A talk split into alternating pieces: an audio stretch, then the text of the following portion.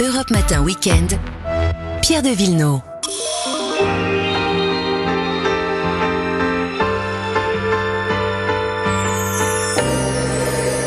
Les balades le dimanche aussi avec Vanessa Za et Marion Sauveur. Bonjour à vous deux. Bonjour. Ça sent bon le soleil ce matin dans le studio. On part sur notre belle côte d'Azur, Vanessa.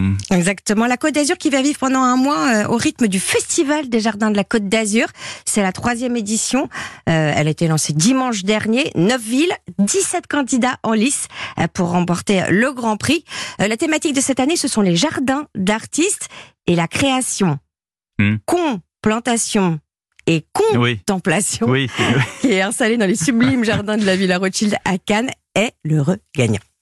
Là, dans ce jardin, sur une, une prairie existante, on est venu poser un jardin inscrit avec un archéologue et une artiste où, à partir de cadres bleus, je dis de cadres bleus parce que c'est un clin d'œil de notre ami Klein, ils ont raconté l'histoire des jardins depuis l'Antiquité et la relation formidable qu'il y avait avec les différents végétaux. Et l'idée était de nous balader dans l'intemporel, mais l'intemporel qui devient réalité tous les jours pour euh, savoir euh, là où nous avons envie de vivre.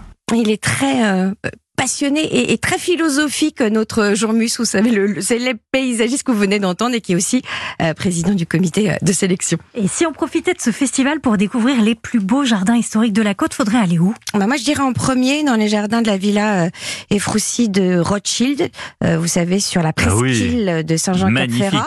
C'est une petite dizaine euh, de kilomètres de Nice. Alors pourquoi? Parce qu'en fait, là, vous faites un vrai tour du monde des jardins. Euh, le site est assez incroyable, en plus avec euh, cette villa rose qui surplombe la mer, Euh, un peu comme chez moi, en fait. Hein je plaisante.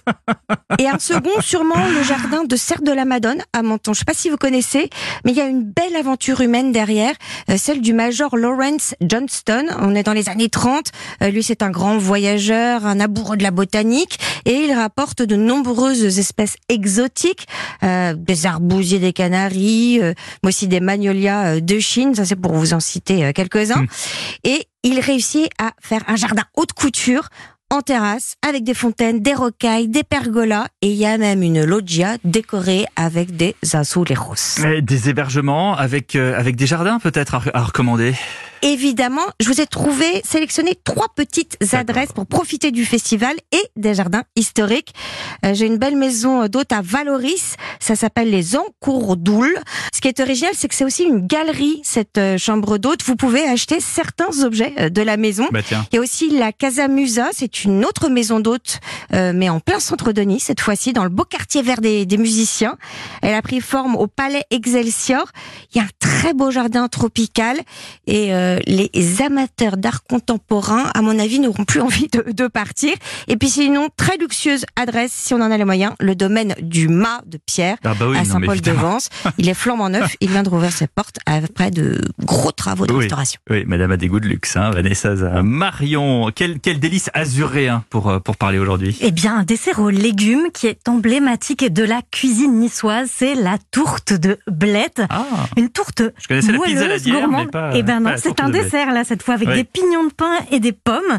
Alors un légume en dessert, pourquoi? À l'origine, c'était une plante sauvage cette blette, on l'appelait la blette sauvage.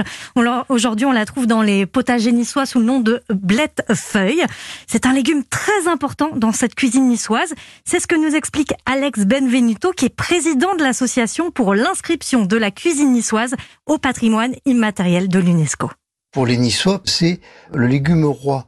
On a une expression en niçois, si vous voulez régaler quelqu'un, faites-lui manger de la blette. C'était un légume de cueillette et pas de culture que l'on trouve, qui ne coûte rien, qui a toujours eu plusieurs récoltes toute l'année que peut avoir cette blette, qui servait à toutes les farces? Les, petits farcis niçois, à la base, c'est de la blette. Les raviolis, à l'intérieur, c'est de la blette. Et on aime tellement la blette qu'on la consomme également en dessert. Il est extraordinaire votre historien parce que franchement la blette, moi mon souvenir c'est quand même la cantine et c'était vraiment c'est pas c'est pas hein. du tout la même chose. Comment est-ce qu'on la réalise cette tourte de blette? Alors on prépare d'abord une pâte avec de la farine, du sucre, du sel, du beurre, des œufs et de l'huile d'olive. On est dans le sud, hein, Eh oui. Pierre. Et puis la garniture, donc avec les feuilles de blette uniquement, surtout pas les côtes. Mmh. On lave ces blettes trois fois pour enlever cette amertume. On les hache Mhm.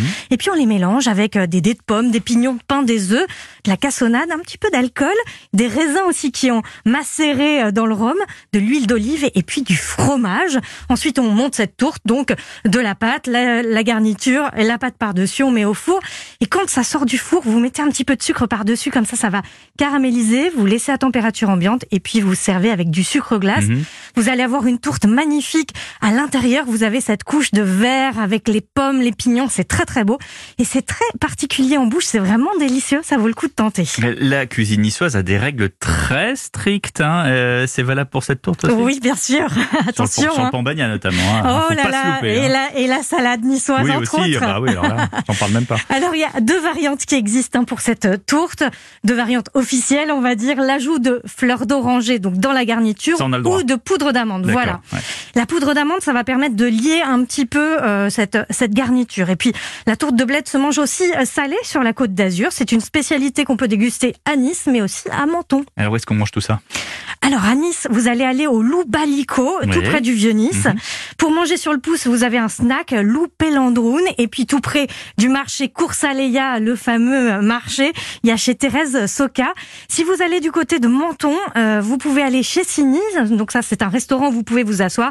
Et sur le pouce, vous avez l'adresse chez Daki. Eh oui, on peut enfin s'asseoir dans les restaurants euh, à partir Ah, dans du 19 quelques jours. mai. Donc euh, là, effectivement, en terrasse, bien sûr, Mais et avec des restrictions. Merci Marion. On retrouve vos recettes et les références sur europe1.fr. À tout à l'heure.